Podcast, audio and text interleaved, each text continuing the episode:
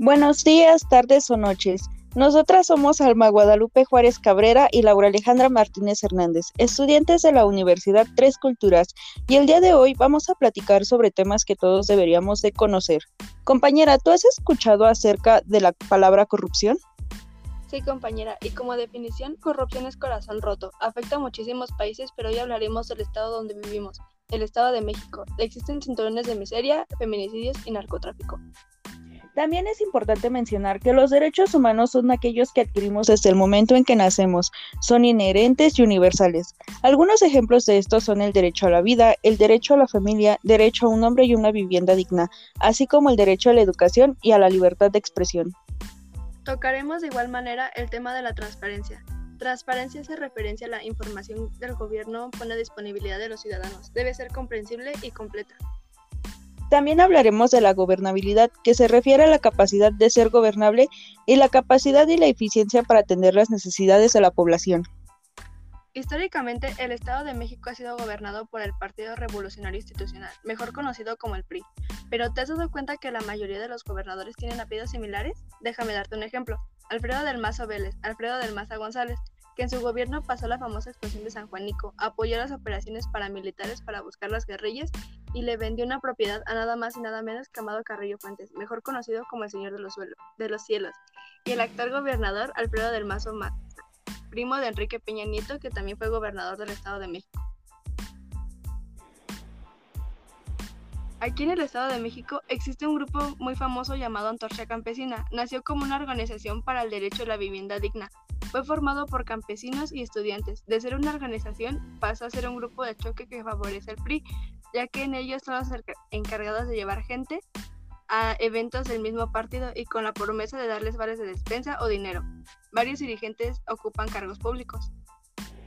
A continuación, les vamos a presentar uno de los casos más fuertes y que reúne los cuatro elementos que estamos tratando en esta sesión. Hubo un caso que dejó marcado a México, ya que se vieron todas las caras de la corrupción. Sí, estoy hablando del caso de la guardería ABC. El 5 de junio del año 2009 ocurrió un incendio en una guardería en Hermosillo, Sonora, donde 49 niños fallecieron, ya sea calcinados o por asfixia, y más niños heridos. Todo comenzó en una bodega anexa perteneciente a la Secretaría de Hacienda. De ahí se originó el fuego, y el humo emigró hacia la guardería y sin mayor obstáculo. El muro de uso común tenía dos rieles metálicos horizontales incrustados, presentaban orificios y en algunas partes no alcanzaba a unirse a la pared.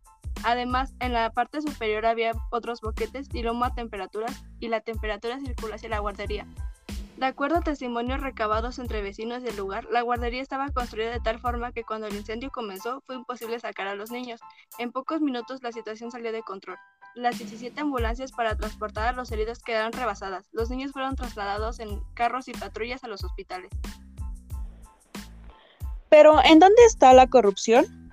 Bueno, para operar, los dueños de la estancia debieron haber cumplido con los diversos requisitos del documento Bases para la subrogación de servicios de guardería del esquema vecinal impartido por el IMSS no los cubrían, pero el 8 de mayo de 2001 se les concedió un permiso por cinco años y en el año 2007 otro a vencer hasta finales del año 2009. El 8 de julio de 2005, la guardería ABC fue inspeccionada por José Verdugo Ibarra, un arquitecto independiente contratado por el IMSS. En su reporte estableció una serie de irregularidades. El inmueble no contaba con lo necesario para la seguridad de los niños y personas en su interior. Cuando este caso se abrió, la cloaca del sistema de subrogación de guarderías quedó a la vista. Muchas de esas estancias habían sido asignadas a familiares y amistades de los funcionarios. Se trataba de negocio que caminaban solos. Se contrataba una directora, a cuidadoras se consiguió una bodega amplia y se llenaba de infantes. Por cada infante admitido, los dueños cobraban una cuota a los padres. Y el gobierno les daba un subsidio, así que mayor número de ocupación, mayor ganancia. Hoy es inadmisible que las regulaciones, revisiones y protocolos de protección civil se hubieran aprobado. La guardería se encontraba a contraesquina con una gasolinería y enseguida de una bodega de la Secretaría de Hacienda que no estaba registrada de manera pública y no contaba con revisiones de protección civil. Anuado a esto, los materiales de la guardería eran altamente flamables, como poliestireno, aislante.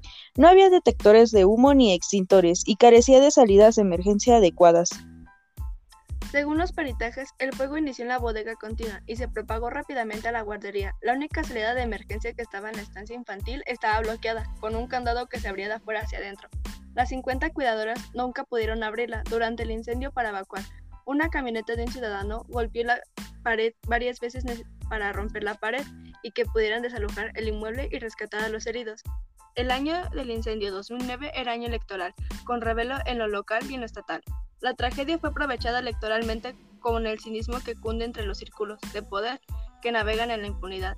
Algunos peritajes interrogatorios han dispersado la versión que la bodega no registrada de Hacienda contenía evidencias de la, de la corrupción en el gobierno de Eduardo Bosch y que hubo una orden expresa que se encendiera la bodega. La justificación que dieron, un cortocircuito en un aparato de clima artificial, no contó con evidencias, sino con contradicciones en los registros e interrogatorios. Cuando la Suprema Corte de Justicia de la Nación finalmente atrajo el caso, dictaminó que todo sucedió debido a un desorden generalizado del sistema de subrogación de las guarderías del IMSS. Incluso esta situación se vio obligada a publicar los nombres de los propietarios de la guardería en el país, y entre los 1.400 nombres se repetían apellidos de gobernantes y funcionarios, y sus amigos y parentelas.